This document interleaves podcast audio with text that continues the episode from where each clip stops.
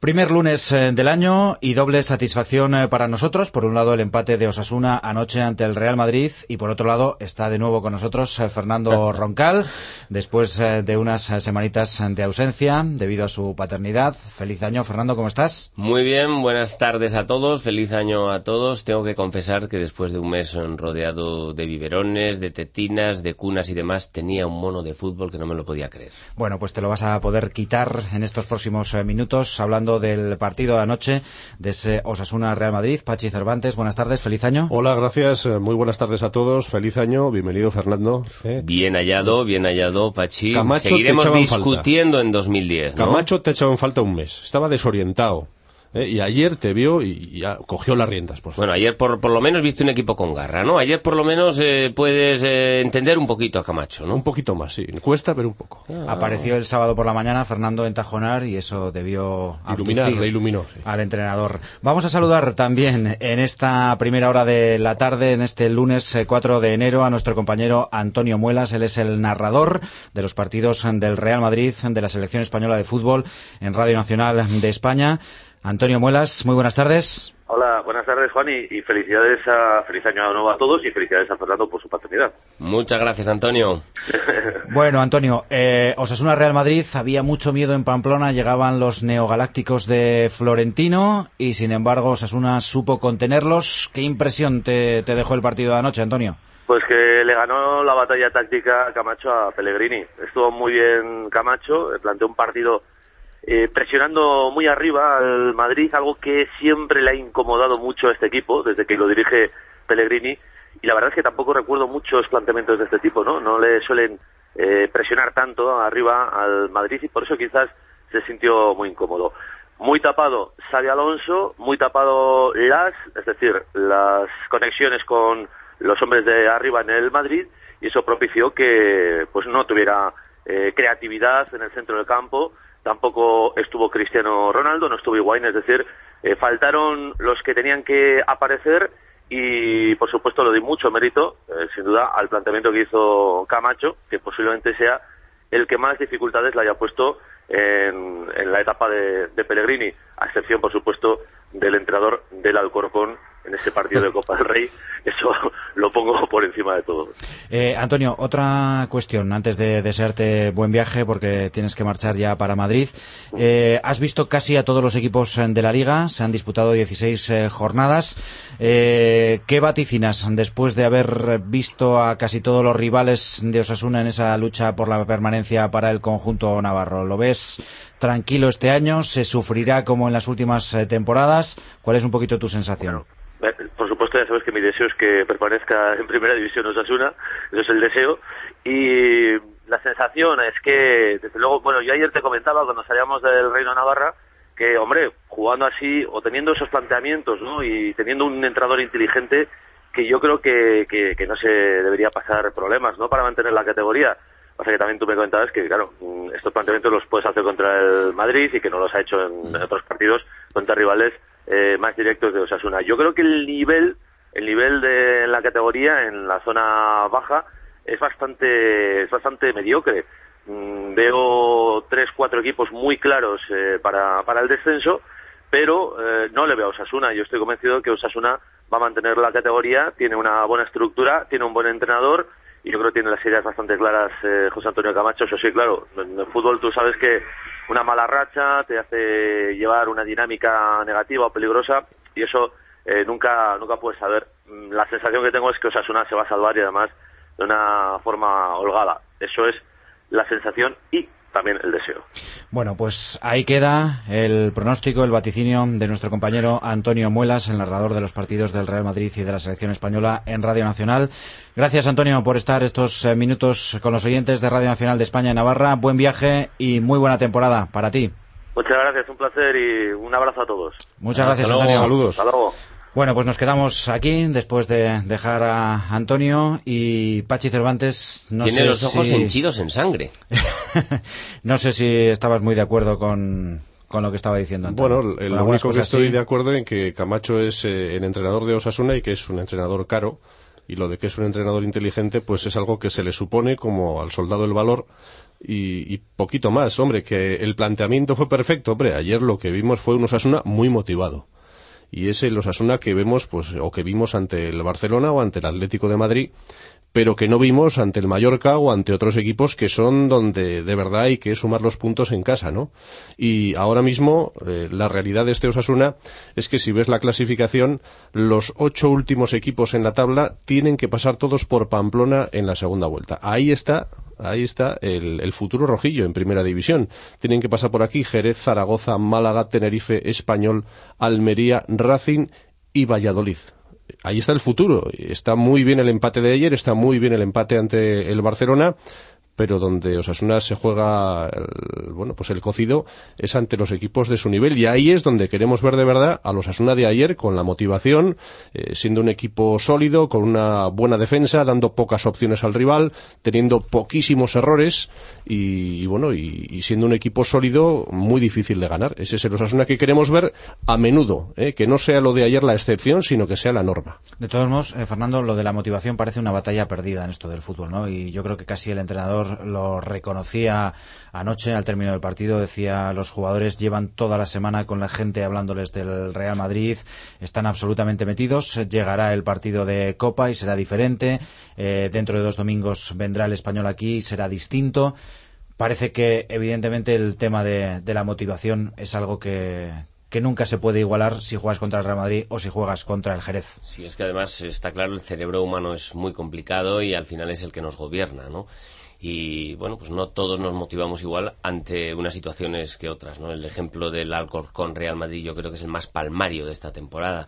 Y ayer sí, ayer se les vio muy motivados. Yo mm, creo que no es que Camacho acertase ayer especialmente en el planteamiento, es que hizo el mismo planteamiento de siempre, eh, solo que la ejecución, la materialización de ese planteamiento único que tiene Osasuna, porque hay que reconocer que tampoco tiene demasiadas variantes el equipo, fue perfecta, ¿no? Yo creo que interpretaron muy bien lo que Camacho quiere, y mención especial para la defensa, si tenemos en cuenta que Azpilicueta había estado tocado esta semana, que Monreal salía de una importante lesión, que Roversio reaparecía y que Miguel Flaño volvía al once, si tenemos en cuenta que que el póker de defensas de Osasuna era prácticamente de estreno y estaban todos cogidos con alfileres, pues la manera en la que frenaron a los Higuaín, Ronaldo, Van der Bar y compañía me parece ejemplar, ¿no? Un 10 para la defensa y vamos a meter dentro de esa defensa al resto de jugadores que se emplearon con una presión brutal. En ataque, pues ya sabemos lo que tenemos. Tenemos un juego directo con buscando segundas jugadas, buscando rechaces, que cuando sale eh, pues marcas y cuando no, como ayer, eh, te quedas a cero. Sí que es preocupante la falta de gol del equipo, pero mientras no vaya encajando tantos, yo creo que el equipo tiene margen. Sí, luego también, además de, que no debemos ni, ni podemos quitarle Ves que no sacó mérito... pecho con Camacho, ¿no? Ves que no sacó pecho. No, ya veo, ya veo que no, ya veo que no. Decía que aunque no debemos ni, ni tenemos que quitar mérito al esfuerzo y al trabajo de Osasuna, que ayer dio el 200% de, de sus posibilidades, también creo que hay que reconocer que no vimos al Real Madrid que esperábamos todos, ¿no? espera un Real Madrid, bueno, pues que con, con mucha más calidad, un Madrid eh, con deseo y con ambición de ganar, y yo no vi a ese Real Madrid. Motivación, ¿no? Tal vez, Pachi. Quizás eh, un poco todo, ¿no? Un poco falta de ambición. Eh, bueno, es una situación la del Madrid en la que viene aquí siempre un poco incómodo. Eh, el ambiente no lo tiene fácil y, y, yo creo que es un equipo al que le falta un poquito de espíritu de trabajo, ¿no? Comparando con la visita del Barcelona, el Barcelona mereció ganar en Pamplona. El Madrid no. O sea, Osasuna con sus armas fue capaz de, de, cortar esa trayectoria y de evitar que el Madrid, si es que no tuvo más que una oportunidad de gol y, propiciada por el resbalón de Miguel Flaño. Es decir, no tuvo más, más que algún acercamiento, alguna falta, pero no vimos al Real Madrid que, que debe apretar, que te debe dominar y que en condiciones normales debe ganar el partido. Es curioso, eh, Pachi, porque comentabas que en la segunda vuelta tienen que pasar por el reino los ocho últimos clasificados a día de hoy en la tabla y ya han pasado por el estadio los cinco primeros, Barcelona, Real Madrid, Valencia, Mallorca y Sevilla. Curiosamente, los dos primeros han eh, cedido empates y los tres siguientes, Valencia, Mallorca y Sevilla, han ganado aquí. De estos cinco equipos, eh, parece claro por la diferencia en la tabla que la liga va a ser cosa de Barcelona, Real Madrid, pero ¿cuál es el que más os ha gustado? Pues el Valencia, yo creo que Valencia. Valencia fue el equipo más serio, el equipo que más conjugó la pegada con el trabajo y con el esfuerzo, aunque yo no estoy tan de acuerdo con Pachi cuando dice que el Real Madrid ayer eh, estuvo apático, etcétera. Yo Frío, creo, frío. frío. Yo creo que el Madrid es un equipo trabajado y con jugadores bastante más peleones de lo que nos tiene acostumbrado. Yo creo que estos son los galácticos menos galácticos, si, si, si sirve la expresión, ¿no? Simplemente ayer jugó durante muchos minutos como si esperase que el gol eh, fuese a llegar fácilmente y ese, ese gol no apareció, ¿no? Pero yo creo que fajándose en la presión, si les preguntas a Necunam o a Puñal, ayer tuvieron buena pelea en el centro del campo. A mí me parece un equipo trabajador este Real Madrid. Lo que no me parece es un equipo brillante como el Barcelona. ¿no? Hmm. Bueno, si os parece, miramos un poquito hacia el futuro porque este mes eh, de enero eh, es esperanzador, pero al mismo tiempo amenazador para Osasuna. Cuatro partidos de liga, la siguiente salida en Riazor, viene el español y de forma consecutiva hay que viajar a Jerez y a Villarreal.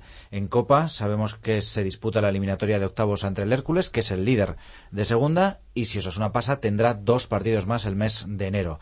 Por tanto, hay seis encuentros seguidos que pueden ser ocho. Bueno, ¿Cómo bueno, se afronta? Pues hay que pensar primero eh, en esta semana. Esta semana es, es, importante. El partido contra el Hércules del jueves es más difícil de lo que parece. Es un equipo de segunda división, pero que, que tiene ya hechuras de primera. Junto con la Real se están des, destacando y me da la sensación de que son ya dos equipos casi casi perfilados para la próxima temporada en primera.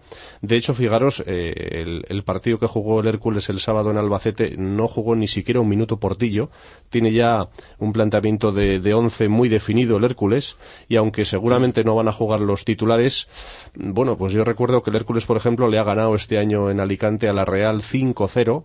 Eh, ha eliminado ya al, al, Almería, creo, de primera división. Es decir, es un equipo que en su campo pues tiene muchísimo peligro. Además, es un campo, el Rico Pérez, un terreno de juego muy regular. Siempre se le ha dado a Osasuna con muchas dificultades ese campo eh, y yo no lo veo tan, tan fácil. ¿eh? Habrá que emplearse a fondo, a tope, para sacar un buen resultado y luego recibirlos a, aquí en Pamplona.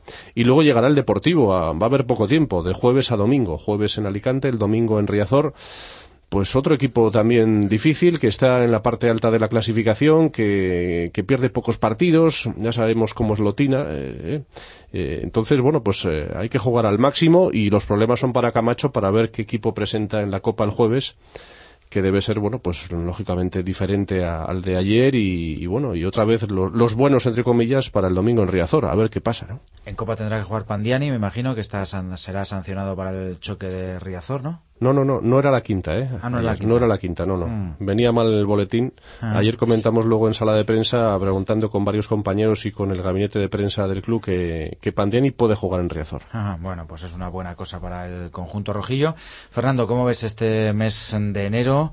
Eh, el tópico, el estereotipo, el cliché habla siempre de la cuesta de enero. Eh, ¿Será cuesta arriba o cuesta abajo para la zona?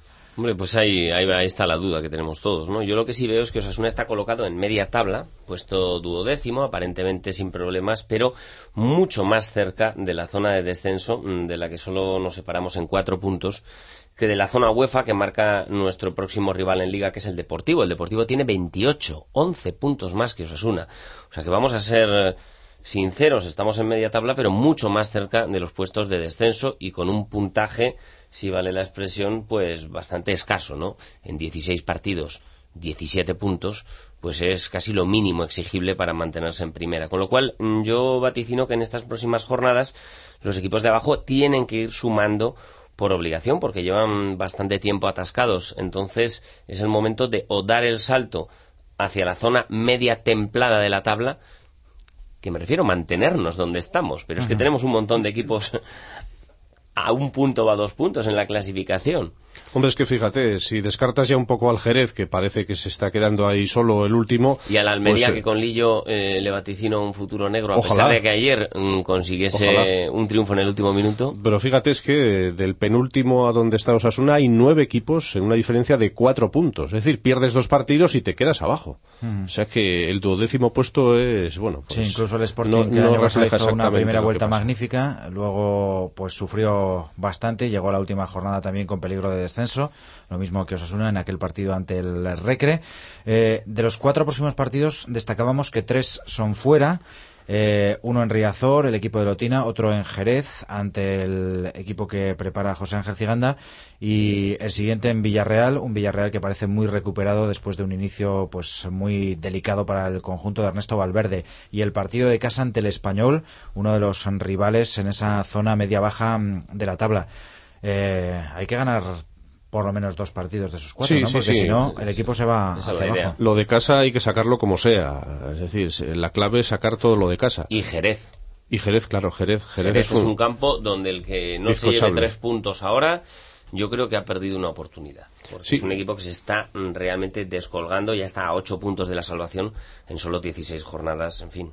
Y luego no hemos hablado del catarro de Daddy. Fernando, ¿a ti qué te parece? El catarro de Daddy que se quedó fuera de la convocatoria. Hombre, ¿Eh? pues es un jugador con mucho compromiso ¿eh? con, con el grupo. Y bueno, pues puede sonar a castigo. Yo no he estado la semana pasada en Pamplona. Sí, pero sabes todo, sabes todo, pero Fernando. vamos. ¿Eh? Puede Cuenta, sonar cuenta. a castigo, ¿no? Hombre, castigo no sé, pero que, que en el parte médico eh, un jugador eh, aduce catarro para, en fin, para quedarse fuera de la convocatoria, pues no sé, eh, realmente es algo, no sé, contra un Real Madrid, que aunque tengas catarro, aunque estés con 40 de fiebre, jo, intentas entrenar e intentas que te convoquen como sea, No aunque ver. sea para estar en el banquillo. No hay más que ver la ¿Eh? defensa que, que- que pero, salió pero ayer. fíjate ayer, si tiene Perdona, cualquier perdona, problema... no, no te vayas del asunto, Pachi, porque seguro que los oyentes de Radio Nacional han estado muy atentos a esa palabra que has utilizado. Has dicho castigo. Y le has mirado a Fernando Roncal y le has invitado, le has azuzado a que diga, diga. Eh, ¿Por qué hablabas de castigo, Pachi? A Daddy. Ah, Daddy, sí. Bueno, recuerden el partido ante el Mallorca en Pamplona, donde Camacho solamente convocó como delantero suplente a Galán. Bueno, pues eh, fue una semana francamente dura en los vestuarios porque Daddy tuvo un enfrentamiento muy serio con, con uno de los capitanes de Osasuna que le recriminó su, su falta de actitud y el delantero osasunista, bueno, pues se rebotó y tuvieron que separarlos y la cosa pues se quedó ahí, no fue a mayores afortunadamente y precisamente en la convocatoria de Camacho frente al Mallorca, Daddy se quedó fuera de la convocatoria y no aparecía en el parte médico. La situación era llamativa porque solamente contaba Camacho en el banquillo con Jorge Galán y era una semana en la que tanto Aranda como Camuñas habían tenido dificultades y habían entrado al final en la convocatoria en el- y en el equipo un poquito entre algodones. Precisamente ante el Mallorca se lesionó Aranda y claro, y, todos nos dimos cuenta de que el recurso de Galán pues era el único y que no había otro delantero. Y al final hemos conocido que en efecto Camacho había castigado a Daddy y no lo había incluido en la convocatoria a pesar de que hubiera sido muy necesario en ese momento, ¿no? Por lo tanto, a partir de ese instante creo que Osasuna o en este caso Camacho pues ya han, han decidido que, que Daddy pues de momento no cuente y creo que es eh, la ocasión de intentar que, que salga de Osasuna. Yo no sé si ahora mismo habrá esa posibilidad, pero sí que Osasuna está intentando fichar a otro delantero del Recreativo y me da la sensación de que Daddy, pues si, si se lo pueden quitar de encima ya en este periodo extra de, de fichajes, pues lo van a intentar porque a la vista queda. Y ayer fue otro detalle importante, un jugador que aduce catarro y que no es convocado ante el Real Madrid, pues es que es algo incomprensible, ¿no? Eh, Es que además, bueno, puede tener hay catarro, que, no, hay que dudamos. pulmonía, por lo menos. No dudamos que tenga catarro, pero es que ayer pasó por detrás de la cabina de Radio Nacional y, hombre, muy mal no estaba, muy mal no estaba. En fin, son cosas ya de los médicos que hasta dónde influye el catarro para no jugar, pues, en fin. la capacidad de, depende de cada uno. sufrimiento de cada jugador, pues hay futbolistas a los que hemos visto Pachi y Fernando en condiciones pues muy difíciles tener un grado de compromiso altísimo con el equipo y otros que algunos que no y más, pasa en todos los más conjuntos. para la liga cubana que Mm. para la liga española. Bueno, tenemos doble pronóstico esta semana, el jueves Hércules Osasuna, Pachi, Empate a uno. Fernando. No perder, no perder y seguir vivos en la eliminatoria. Un empate a uno también, sí, Pachi, te copio. Gracias, gracias, Fernando. Y el domingo ahora empezamos por ti, Fernando, en Riazor a las 5 de la tarde, de por Osasuna. Bueno, pues otro empatito me parecería fantástico. Ahora bien, si Osasuna es capaz de sorprender, como lo ha hecho en las últimas temporadas, algunas que recuerdo, con goles importantes de Muñoz, de Milosevic, etcétera, pues vamos a apostar por un 1-2 y dejarle a Lotina con un palmo de narices. Al bueno de Lotina hay que darle un, un susto, sí, este domingo. Como llevamos una racha de no sé cuántos partidos sin meter gol, pues igual metemos tres. Igual, met- por ejemplo, pues venga, empate a tres. Empate, Empate a a tres. tres. Empate a tres. A ver. Empate a tres en un partido de Osasuna, seis goles. Y en Y Coruña. Depor. Y en La Coruña. Bueno, si Bueno, sale bueno, bueno, bueno. eso, Fernando, le invitamos a cenar a Pachi. Bueno, desde luego será el partido con más goles que se haya visto en Riazor en los últimos tiempos, vamos. Eh, Fernando, dentro de unos minutos tenemos el informativo territorial de Televisión Española en Navarra. ¿Qué es lo que nos vais a ofrecer? Pues nos vamos a centrar casi única y exclusivamente en el Osasuna Real Madrid de ayer. Vamos a contar con las opiniones de los protagonistas. Y bueno, vamos a, a mostrar un poco cómo fue esa llegada del Real Madrid al aeropuerto de Noain, ¿no? Esos hinchas enfervorizados como nunca, esas jovencitas histéricas con la llegada de Cristiano Ronaldo y compañía. Y la actitud, ¿no? La actitud del crack portugués que no sorprende a nadie a estas alturas, pero concentrado, ensimismado en sí mismo, eh, nunca mejor dicho, y directo al autobús sin mirar ni a izquierda ni a derecha, ¿no? Luego, claro, los lloros de las niñas. Bueno, Pachi, ¿y dónde te podemos leer esta semana? En osasunista.net ahí tenemos pues eh, vídeos del partido, vídeos de la rueda de prensa, por cierto la de Pellegrini, brevísima, minuto 15, 15 segundos, respondió solo a dos preguntas, algo Las que le hicieron. inaudito, no le hicieron más preguntas, esa es la realidad, yo esperaba mucho más de la de los periodistas, sesudos correcto, periodistas de muy Madrid, correcto, pero bueno, por cierto, correctísimo, Pellegrini. correctísimo, sí. Nos atendió después a Televisión Española en el terreno de juego y un hombre correctísimo. De todas formas, yo creo que hay una explicación. La mayoría de los periodistas de Madrid se quedan abajo en la zona mixta esperando la salida de Cristiano Ronaldo y compañía, intentando robar una declaración al crack portugués porque saben que Pellegrini tarde o temprano es más accesible, lo pueden tener por la noche en sus programas diarios. Y claro, dejan a la prensa de Pamplona allí con, con Pellegrini, la prensa de Pamplona le hace dos preguntas o tres por cortesía, pero bueno, Pasan de Pellegrini, simplemente. ¿no? exactamente, nosotros estamos con Camacho a muerte. Sí, sí, ya veo ya, Fernando, ya veo. Bueno, Hasta chicos, Pachi. Que paséis buena semana. Nos encontramos el lunes que viene. Hasta luego, gracias. Hasta el lunes.